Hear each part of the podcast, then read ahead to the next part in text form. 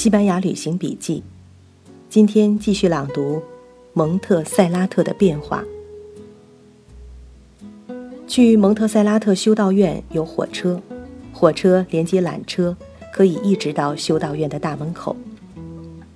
我们是坐着朋友开的车去的，沿途路况很好，却是一路盘绕上山。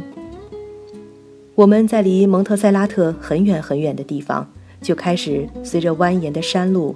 从不同的角度观赏这座奇特的山，一路向它走近。每一个不同的角度、不同的距离，感觉都不相同。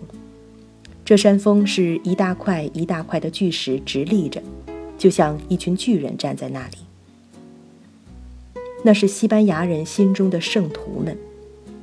远远看去，圣徒们是站在高高的山的顶端，只是一个山尖。而那种由远而近的推进，使视角越来越大。我们开始仰望圣徒们。最后，当我们站在圣徒峰脚下的修道院前，再仰望巨大耸立着的圣徒山，才知道修士们为什么如此谦卑。圣徒峰前云雾缭绕，似乎伸手可以触摸蓝天。转身看山下。大平原上星星点点，是变得微型的房子。山谷里有一条河，九曲十八弯，不知从何而来，往何而去。水流不大，却气势磅礴。据说公元九世纪，在这山顶的岩洞里，发现了一个黑色圣母雕像，这里就开始成为虔诚信徒们的朝拜地。那个时代没有公路、铁路和缆车，朝圣者得吃很多苦才到得了此地。几百年后，这里盖起了一个修道院，修道院闻名于世的圣物就是黑圣母像。再以后，这里有了主教堂。每天中午时分，钟楼的钟声敲响，这是在召唤朝圣者和游客们。主教堂每天为公众举行的弥撒。要开始了。蒙特塞拉特的男童童声唱诗班的水平闻名世界，慕名而来的旅游者大多不肯放弃聆听童声圣乐的机会。我们来到教堂门口广场上的时候，教堂里已经坐满，广场上还有很多人，人流还在往里走，渐渐地占满了走道。我们避开人流，上了山。站到了峡谷对面，缆车沿峡谷上升。这时候钟声响了，钟声冲撞着巨石峭壁，来回震荡，久久地在山谷里回响。一阵寂静之后，在心里分明听到圣歌在山谷里清纯地升起来。蒙特塞拉特在西班牙天主教中的地位非常重要，是西班牙教会的中流砥柱。而巴塞罗那所在的加泰罗尼亚，在第二共和和内战时期是共和派的基地，反天主教的暴力特别猛烈。在我们经过的路旁石壁上，发现了一块简单的名牌，悼念1936年至1939年内战中的遇难者们。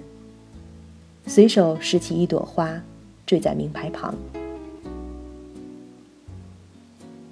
今日蒙特塞拉特。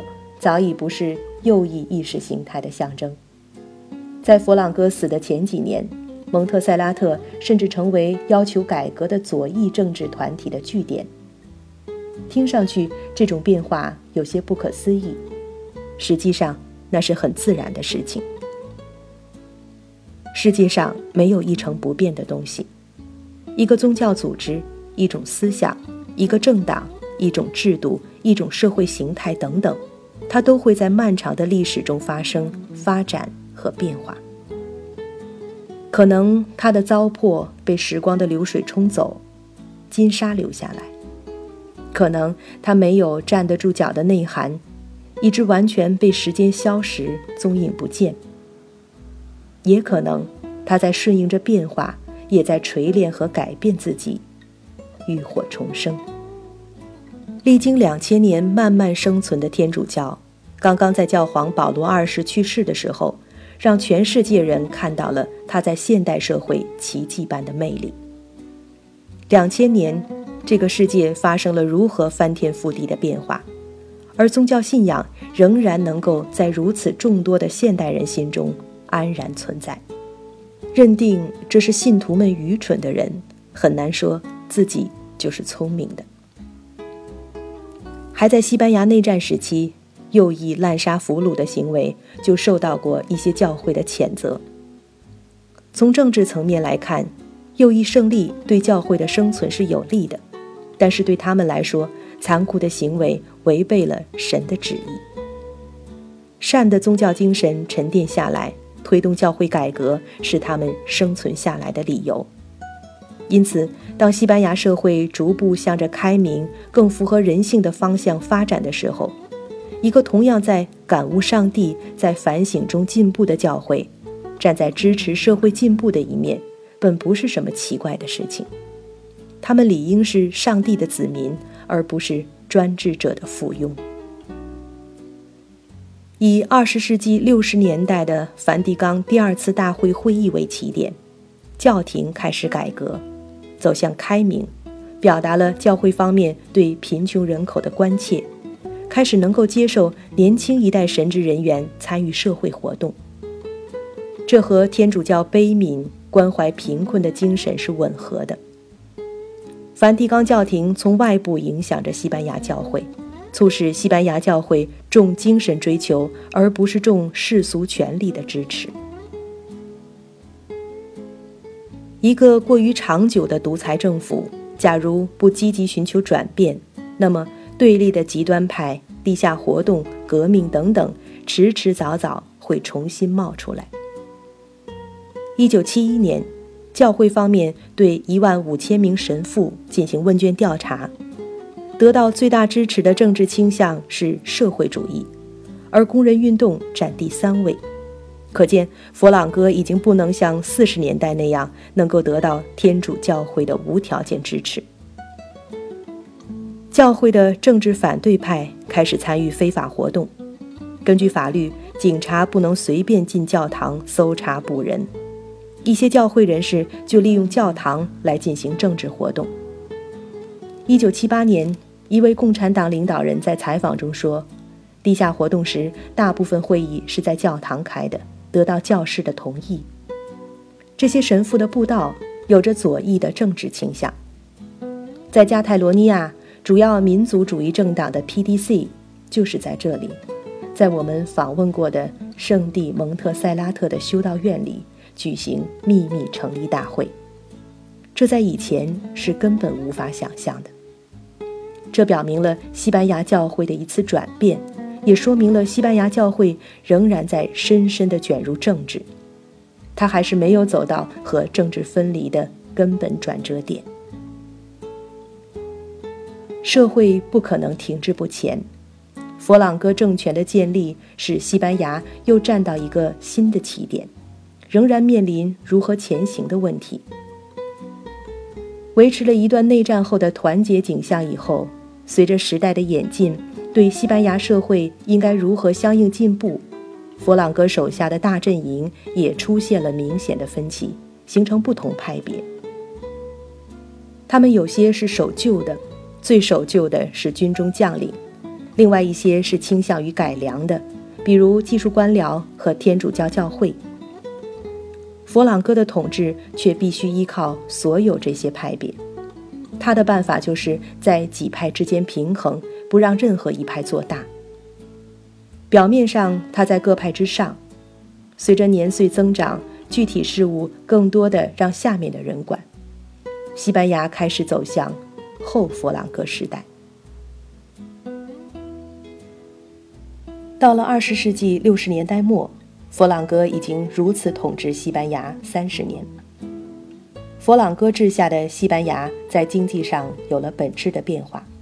政治上依然是和世界相对脱节，他的制度显然落后于他的经济发展。一九六八年是西方世界的多事之秋，左翼思潮再次风起云涌，法国巴黎甚至出现了街垒，但却没西班牙什么事。西班牙看上去很太平。可是，在这个时候，西班牙显然仍然是危险的，因为它的制度落后，它必然面临改革，也就再次面临难题：如何既推动演进，又不重蹈覆辙，再走极端？一九六九年，佛朗哥做了两个重大决定。第一个决定是一九六九年七月二十二日。佛朗哥正式宣布胡安·卡洛斯为未来的西班牙国王。完善一个传统的政治格局是佛朗哥最早的政治诺言。假如说佛朗哥有什么政治理想的话，这也可以算是。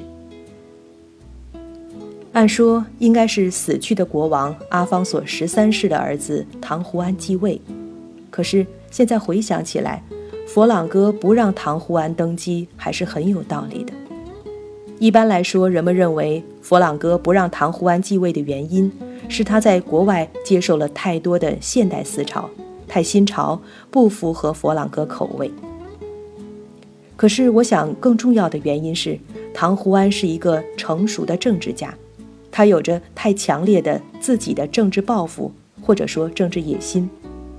很可能对于佛朗哥来说，他只是不想招一个主意特大的麻烦制造者进来。可是歪打正着的结果是，欧洲现代的君主制都是虚位君主，而唐胡安长久憋在那里研究政治，身边一大群西班牙流亡政治家正摩拳擦掌，伺机以待，等着跟国王进来实现思想抱负。在这样的情况下，唐胡安很难安于现代君主制所要求的虚位。佛朗哥选中了唐胡安的儿子，三十岁的胡安·卡洛斯。胡安·卡洛斯在一九三八年出生于意大利。一九四八年，他父亲请求佛朗哥让他在西班牙接受教育，获得准许。胡安·卡洛斯是在佛朗哥的严密看管下，完成了一个欧洲国王应该接受的全部西方教育，甚至包括在海陆空三军中的服役。这种由一个行武出身的独裁者来一手操纵王冠落在谁头上的做法，听起来似乎名不正言不顺，在欧洲历史上却是家常便饭。西班牙活像在演出一个老欧洲的故事。佛朗哥宣布了未来的国王，并没有解决未来权力的归属。所谓虚位君主，国王是主权象征。而管理国家事务的政治是由国会和官僚系统来运作的，日常大权不在国王手里。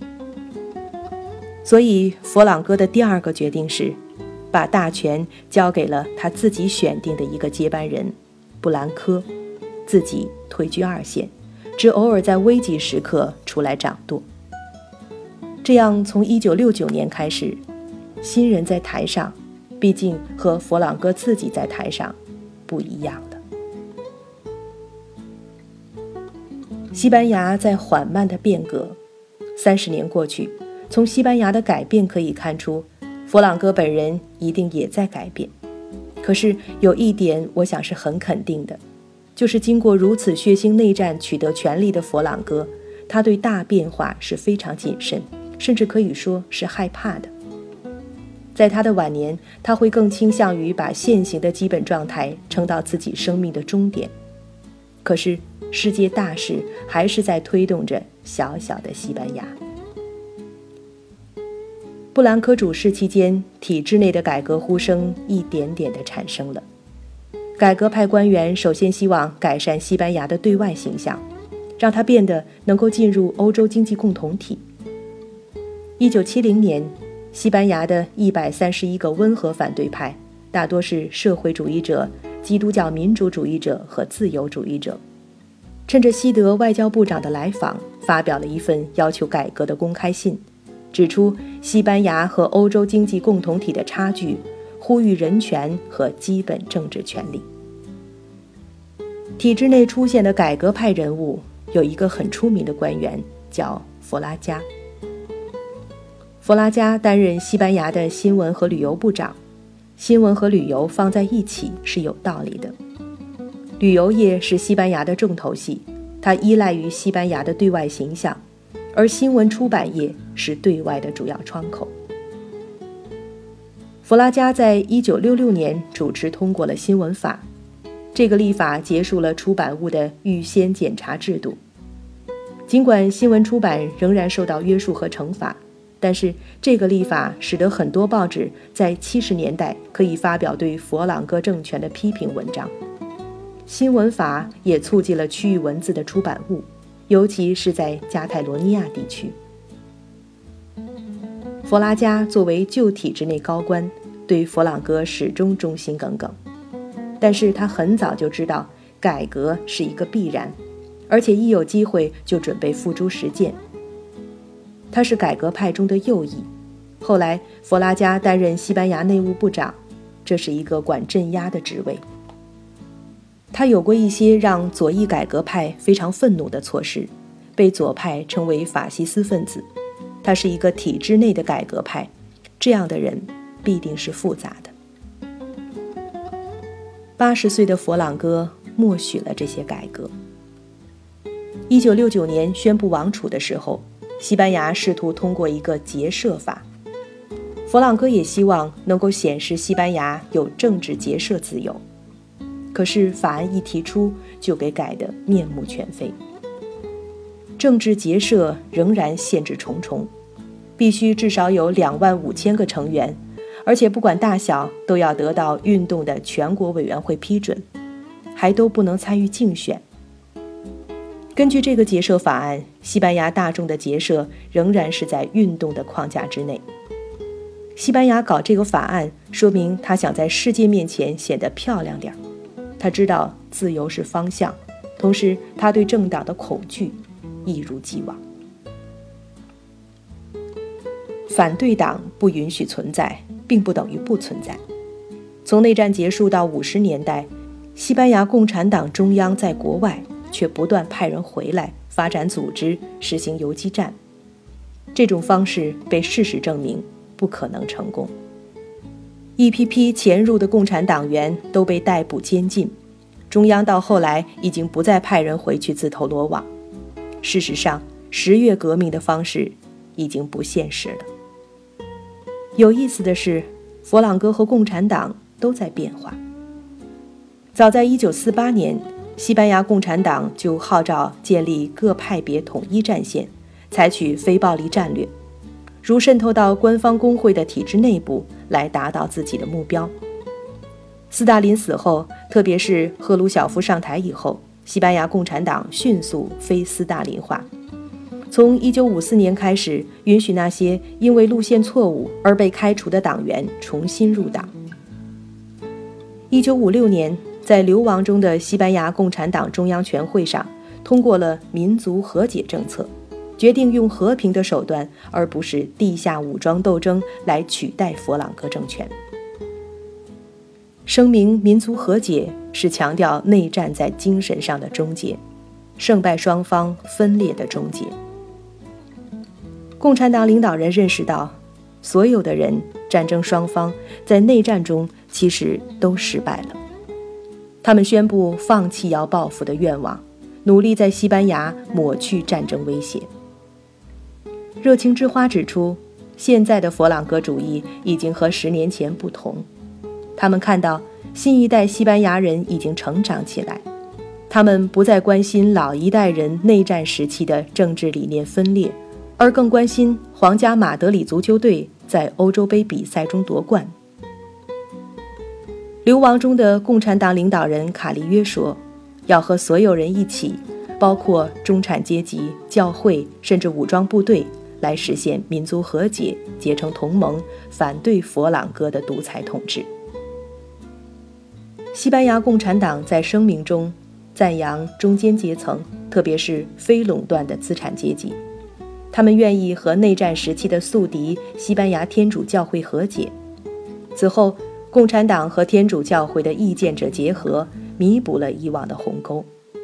共产党是改革派中的左翼，可是他们只能处于流亡或地下状态。另一个改革派政党是西班牙社会主义工人党简称社会党。它是西班牙名副其实最老的政党，1879年成立。它曾是西班牙最大的政党，是内战时期总理内格林的党。他的工会1933年有一千四百万会员。内战之后，弗朗哥统治的前十年，社会党很快消失了。社会党比较君子，试图保持公开，不走地下斗争的道路。可是，公平游戏必须有双方共同认可的规则。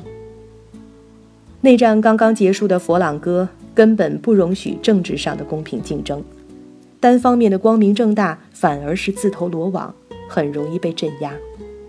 最后逼得社会党中央委员会以往国外流亡，也脱离了西班牙现实。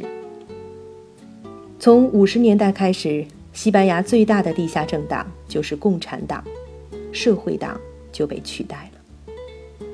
七十年代，弗朗哥政权开始走向宽松，社会党重新出现。社会党虽是左翼，是内战主角，可是正因为老一代都被镇压，新一代反而以新政党形象出现。和共产党相比，较少和旧体制势不两立的历史包袱。就这样，在佛朗哥后期的西班牙。有改革愿望的人们形成了右翼在体制内，左翼在体制外。这种现象不是偶然的。改革派两翼之间的对话和协调需要时间，唯有时间能够让双方都认识到体制内和体制外改革意愿的合作是必经之路。达成这种共识还需要客观条件。看着西班牙从内战之后。到七十年代的三十年之变化，很是感慨。一个古老民族步履艰难，走到这一步真是不容易。世界是在变化的，认识是在变化的，人也都是在变化的。我们多么容易看到自己的变化，而不能相信他人的变化。人生和世界都如一个棋局，死棋还是活棋？有时候，就在自己手里。